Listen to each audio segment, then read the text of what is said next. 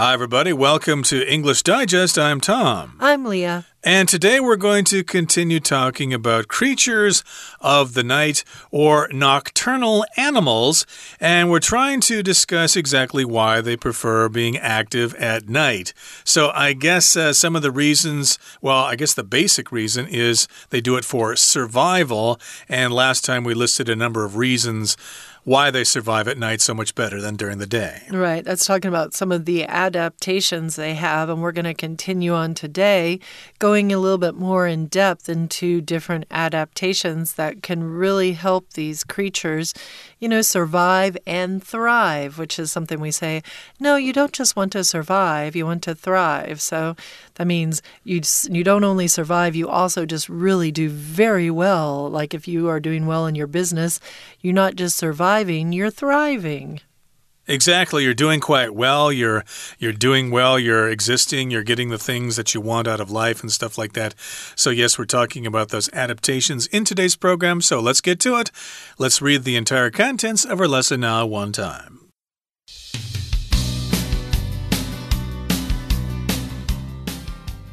The adaptations used by nocturnal animals to survive and thrive at night are many and varied.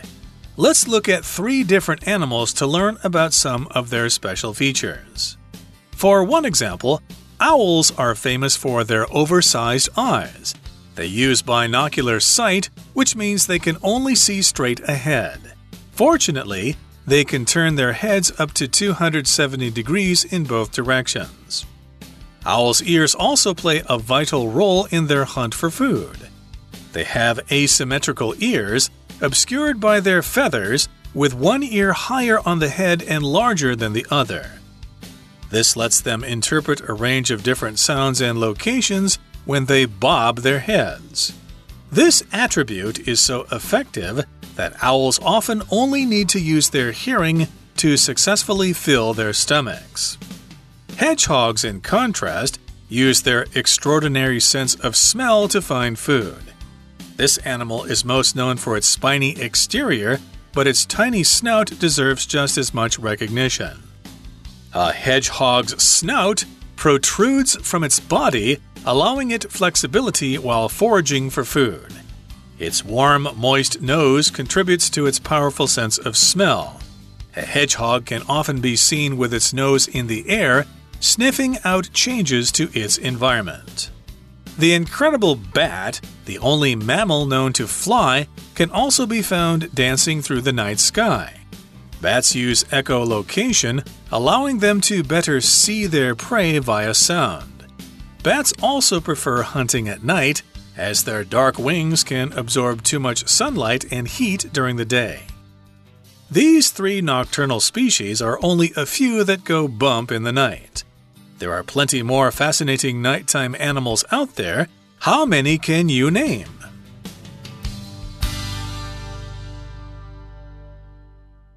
All right, everybody. So let's get into our story for today. We're continuing on from day one of Creatures of the Night. We're now in day two, things that go bump in the night. These adaptations used by nocturnal animals to survive and thrive at night are many and varied. So, we talked about survive and thrive before. You can just survive, where you just kind of get along and you're able to live and you know you don't die you make it through your days or you can survive and thrive. Thrive means to do very well in a situa situation, to really take advantage of the situation and just do uh, and and just be really incredible in it. So you can thrive in your job as a school teacher, and that means that your students love you. You're learning a lot. You're developing as a teacher. You're maybe moving up and taking over other additional jobs where you have a higher position because you're thriving at your job.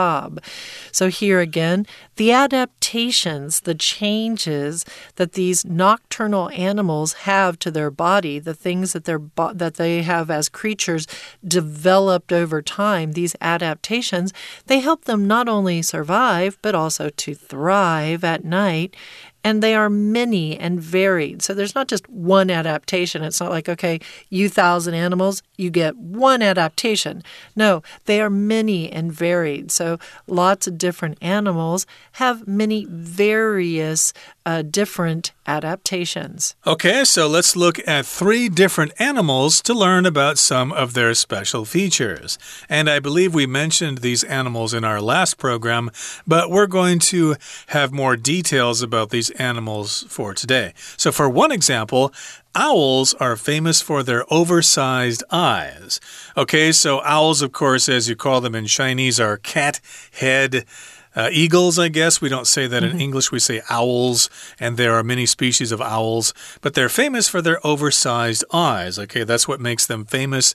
That's how they're different from other birds, is because they have those big eyes, and also because they use binocular sight, and that means they can only see straight ahead.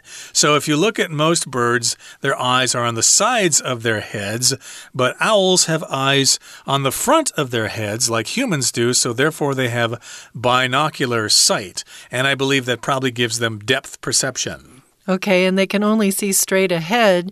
But luckily for these guys, fortunately, they can turn their heads up to 270 degrees in both directions. Owls' ears also play a vital role in their hunt for food. Indeed, so they are important in their hunt for food.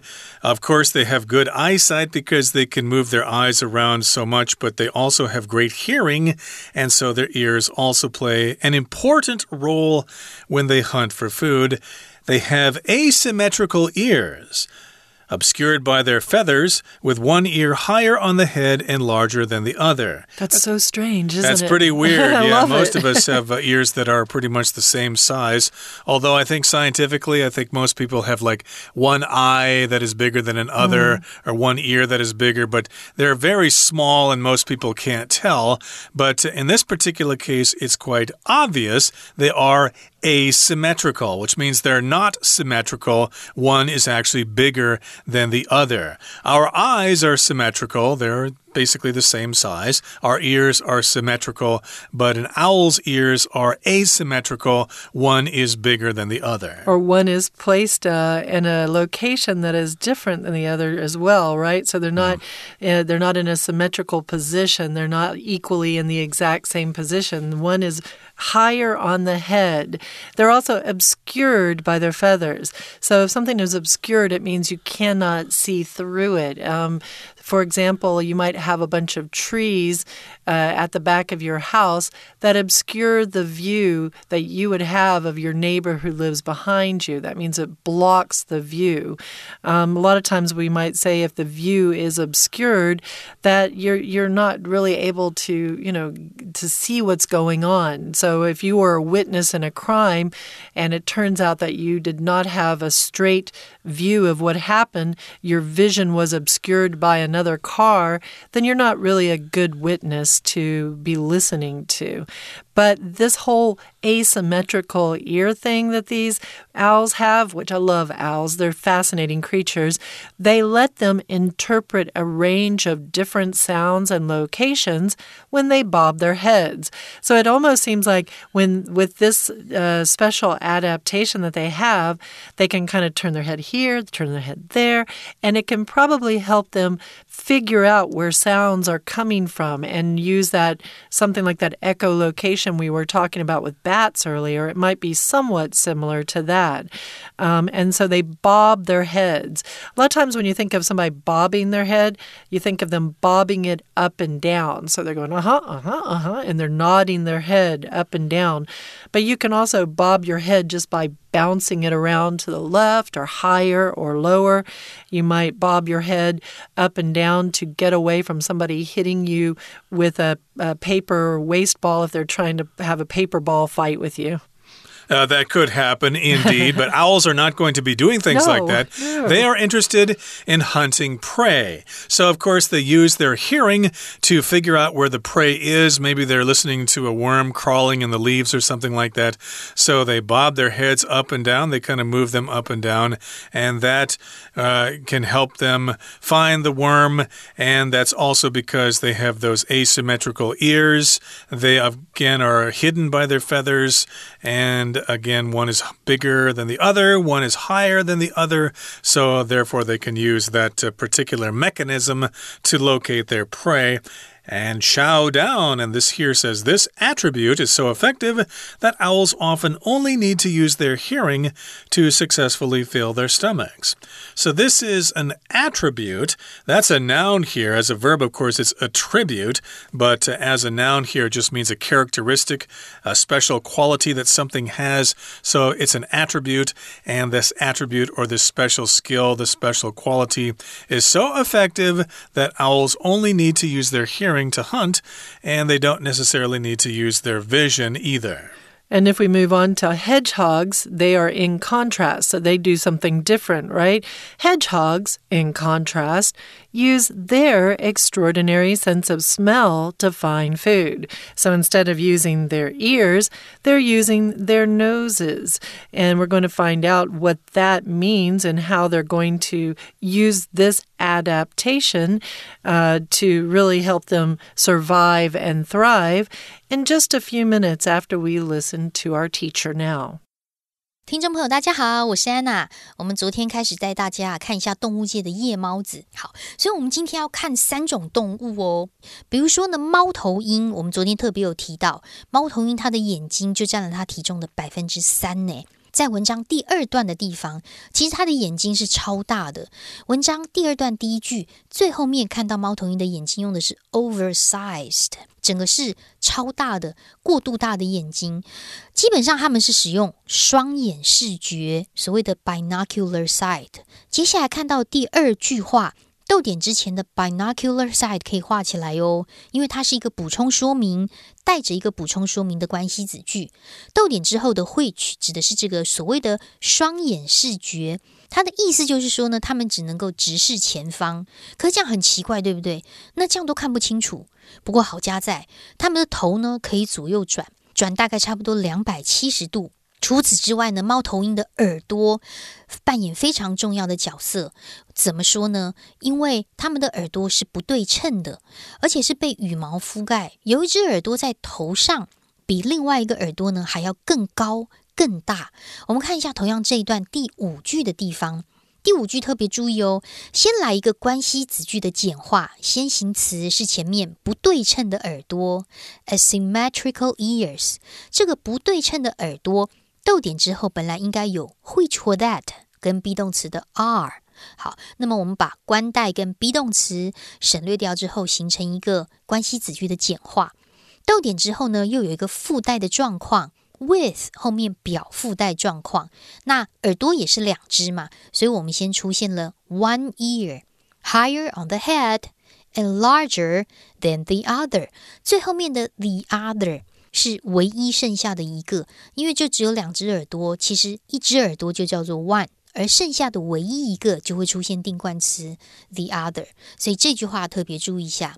好，那么有这样的特色之后呢，就可以让他们在快速摆动头部的时候，就可以阐释不同的声音跟它的位置，而且这项特质非常有效哦。通常猫头鹰只要利用听觉就可以找到它们的猎物。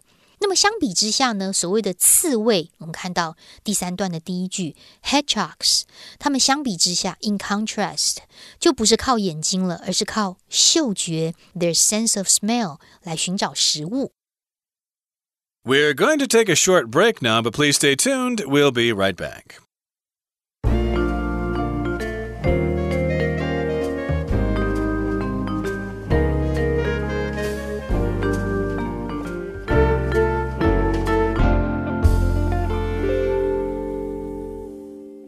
Okay, welcome back, everybody. We're going to continue talking about hedgehogs. Uh, we did bring you the example of the owl and their adaptations in order to thrive and hunt at night. So now we're going to give you the example of the hedgehog. They, in contrast, use their extraordinary sense of smell to find food. So the owls have great vision, but they also have great hearing. Hedgehogs, in contrast, different from the owls, use their sense of smell to find food. I guess that doesn't mean that owls don't have a good sense of smell, but they stress their sense of vision and their sense of hearing to find their prey, whereas hedgehogs use their sense of smell to find food. This animal is most known for its spiny exterior, but its tiny snout deserves just as much recognition. So, this animal, the hedgehog, is known for something. It's most known for its spiny exterior. Now, this is not a porcupine, but they do have little spines, much like a porcupine, that are there to protect them from being attacked.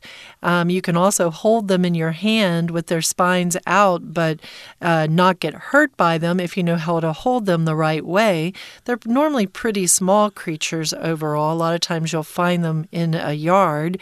Um, and these spiny exteriors, so spiny here means like the spines of a porcupine, right? The little pokey, long, sharp tipped things that come off of a porcupine or a hedgehog, and they are on the exterior, which you kind of would hope for, because otherwise, if they are on the interior, they might do some damage to the hedgehog.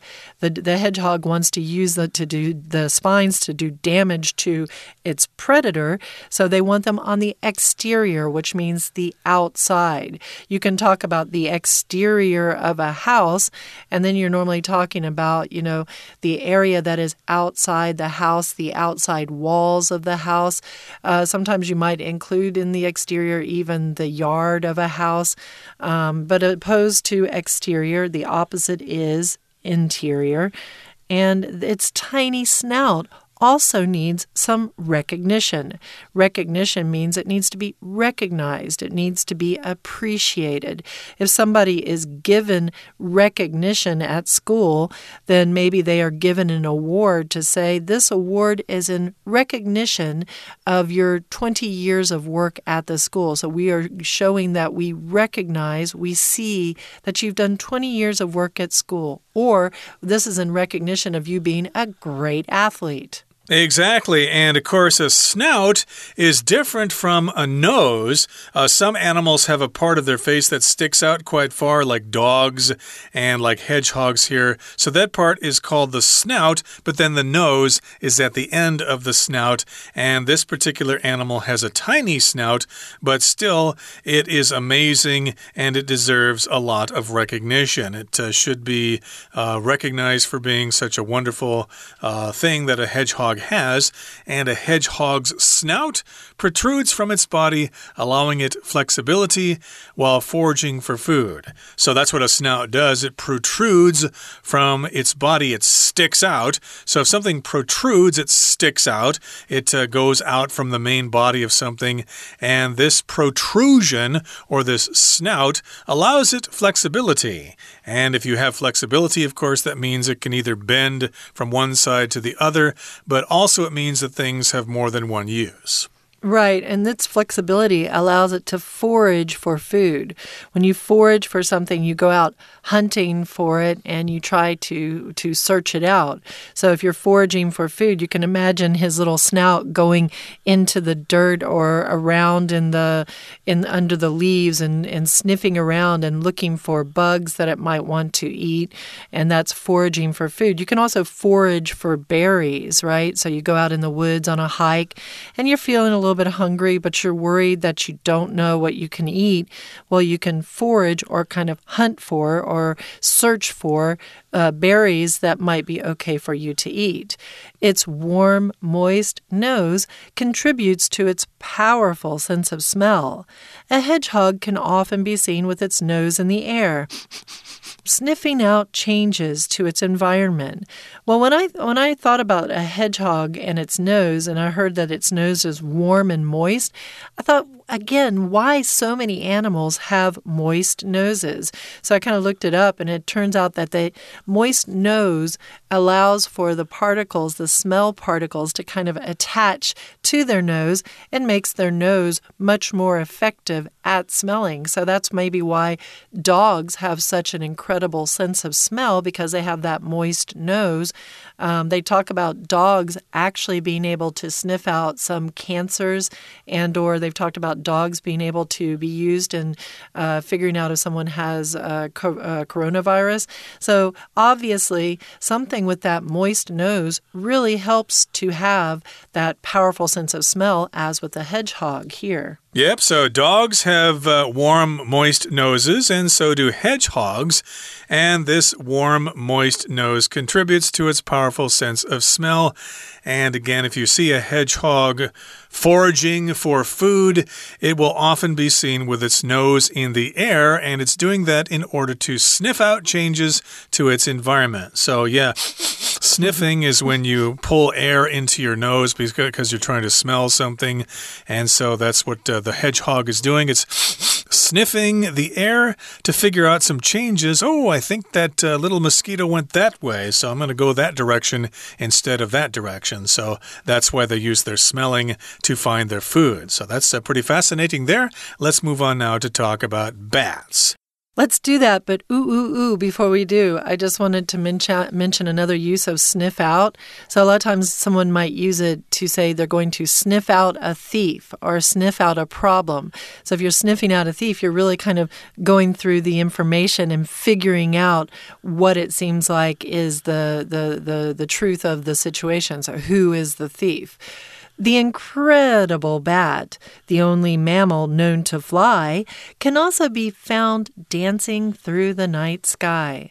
So this bat, the the bat creature, the, all the different varieties of bats that are out there, they are not average creatures. They are incredible, so amazing or wonderful or beyond belief how in uh, how how wondrous they are. Why? Well, one reason might be because they are the only mammal that can fly. Now remember mammals are creatures that give birth to live young instead of, you know, having eggs that they then sit on like a bird might do. They give birth to live young and it is the only mammal, the bat is the only mammal that can fly. And why would they be dancing through the night sky? My guess is they're flitting around here and there to catch different bugs. And how might they do that? Let's find out. Yeah, it looks like they're dancing through the night sky. They're moving back and forth as if they're dancing, but they're not really dancing. What they're doing is they're using echolocation, which allows them to better see their prey via sound. And I suppose that's why a lot of people think bats are blind, but they certainly are not. They can see very well, but uh, they can uh, actually locate their prey better at night when they use echolocation, and therefore they can see their prey So here we've got see in quotation marks, which means, well, they're not really seeing their prey, but uh, they're kind of seeing or they're sensing their prey using sound. They're using echolocation. That's what they're doing. We also find out something interesting about bats is that they prefer to hunt at night. Why? Because their dark wings can absorb too much sunlight and heat during the day. If you've ever heard stories about what you should wear if you're out in the desert, people will always tell you you should wear white clothes because it reflects the light, whereas the darker colors tend to soak in or absorb the, the light a lot more. And if you absorb the light rays, you might be absorbing that that heat as well. So that makes it uncomfortable for you to get out in the sunlight if you're wearing dark clothing, unless you like to be really, really super hot, um, because your clothing's going to absorb the heat, much like the bat's wings, and you're going to feel hot during the day. These three nocturnal species are only a few that go bump in the night. Yeah, you mentioned that in the first program, Go Bump in the Night, which means things that uh, act strangely at night and they kind of uh, are strange to us and we don't know what they are. So, yes, these are three different kinds of animals, different species, different kinds of animals that are active at night. There are plenty more fascinating nighttime animals out there. How many can you name? And uh, gee, I can't really think of any right offhand here, but all I know is that it's time for us to say goodbye. That brings us to the end of our lesson. But hey, we need to hear from our Chinese teacher, who I believe is an actual night owl. 而且我们知道啊，刺猬原则上就是表面有很多刺。那么这种动物当然是大家都很熟知的。其实啊，它的鼻子应该要得到我们同样的认可、赞赏哦，recognition。怎么说啊？因为其实刺猬的鼻子它会从身体伸出来，那么就让它在觅食的时候呢具有灵活性。不过我们还是要特别注意一下哈，我们讲动物的鼻子就不会用 nose，我们会用 snout，s n o u t 这个字，snout 它出现。就在第三句这个地方。好，那么再来第三句还要特别注意什么事情呢？第三句中间逗点之后的 allowing，它是个分词构句哦。因为句子的主词其实是刺猬的鼻子，a hedgehog snout。第一个动词是 protrudes，就是伸出来。第二个动词其实是 allow。好，那么伸出来之后，就使得它。在觅食的时候会有一个 flexibility，会有一个灵活性，所以逗点之后如果把连接词删掉之后，allow 就会变成 allowing。好，那么同样它的鼻子因为温暖呐、湿润，所以基本上嗅觉是非常强烈的。我们经常可以看到刺猬会把鼻子伸到空中闻一闻。同样第三段的第四句我们要特别注意一下哦，特别注意的是比较中间后面的地方。A hedgehog can often be seen，被看见正在做某事，这是感官动词的用法。我们把 be seen 划线，跟后面逗点之后的 sniffing out，把它做一个相连的动作。被看见，闻来闻去的。而逗点之前看到的是 with 附带的状况，with its nose in the air，附带的状况是它的鼻子伸到空中去。好，所以在这里的 be seen doing something 被看到做某事，感官动词的用法。接下来我们就要看蝙蝠喽。蝙蝠我们大家都知道，它是唯一会飞的哺乳类动物。那么也可以看到它们在夜空当中不停的飞舞。不过蝙蝠到底怎么样在夜间求生呢？是因为它们用的是回声定位，这出现在第四段第二句的地方。这个回声定位在逗点之前，echolocation 可以把它划线起来。逗点之后，我们看到一个补充说明关系子句的简化。逗点之后的 allowing 本来是 which allows，这个回声定位就可以使得他们透过声音更能看清楚。猎物好，所以呢，蝙蝠当然也是在夜间狩猎，因为它们深色的翅膀啊，在白天就吸收到很多的阳光，还有热量。同样，这一段的第三句当中，逗点之后的 s 也表示原因，所以在这里就是 because 的意思。当然，我们提到的这些夜行性动物只是唯一的几种而已，在夜间比较活跃，我们熟知的还有更多，你可以 Google 看看。那么最后一段当中的第一句啊，我们也看到一个限定用法的关系子句，先行词是 only a few，后面 that 到句尾可以左右挂号。不过最后这里要特别注意，关带的 that 只能用 that 哦，因为先行词有一个强调字叫做 only。好，希望你喜欢这两天我们关于动物界夜猫子的介绍。我是安娜，我们下次见。Okay, that brings us to the end of our lesson for today. Thanks so much for joining us. And hey, head out at night and see if you can find some of those nocturnal animals. They are quite fascinating. From all of us here at English Digest, I'm Tom. I'm Leah. Goodbye. Goodbye.